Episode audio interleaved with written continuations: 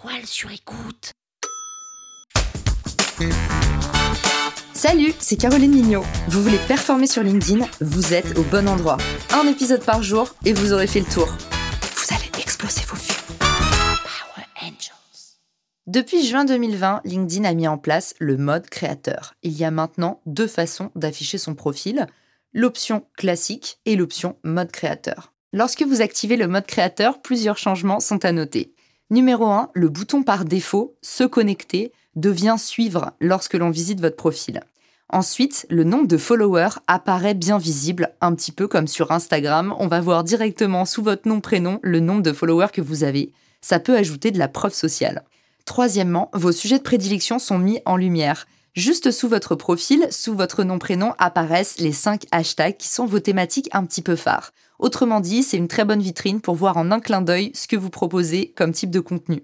Quatrièmement, la section activité va pousser davantage vos contenus, alors que sur un profil normal, on va mettre en avant vos dernières interactions. Si vous êtes en mode créateur, on va mettre en avant vos derniers posts. C'est un petit peu le portfolio version créateur de contenu. Directement, on a une vue d'ensemble de vos derniers posts.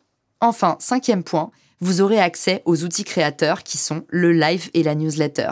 Ça change quoi concrètement en termes d'algorithme, le mode créateur? Eh bien, ça va faire que, très grossièrement, LinkedIn montre plus votre contenu à vos abonnés qu'à vos connexions. Autrement dit, vous allez avoir la possibilité de brasser une audience plus large. Le nombre de vos contacts est plafonné à 30 000 personnes. Le nombre de vos abonnés est illimité.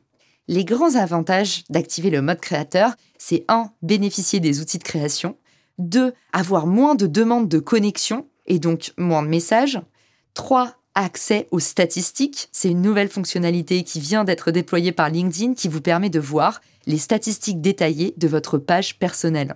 Et enfin, en termes de mindset, on en parle moins, mais pour moi ça compte.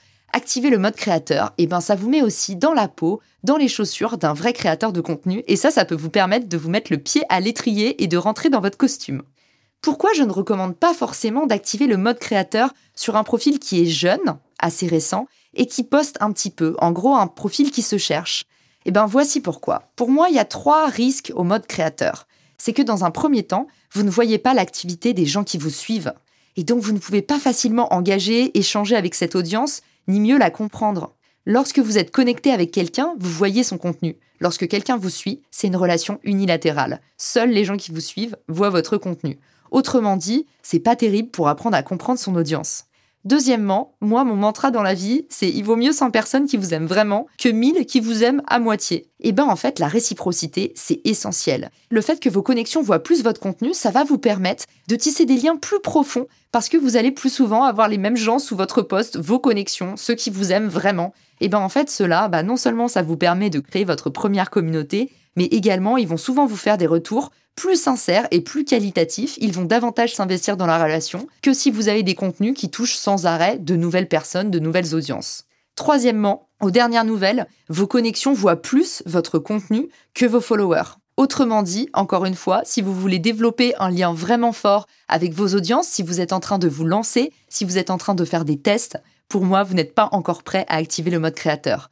Par contre, si vous avez une stratégie de contenu bien en place, que vous êtes prêt à investir de nouveaux formats, que vous êtes prêt à regarder vos statistiques régulièrement pour comprendre comment muscler votre présence sur LinkedIn, alors dans ces cas-là, activez le mode créateur. Power Angels. La toile sur écoute.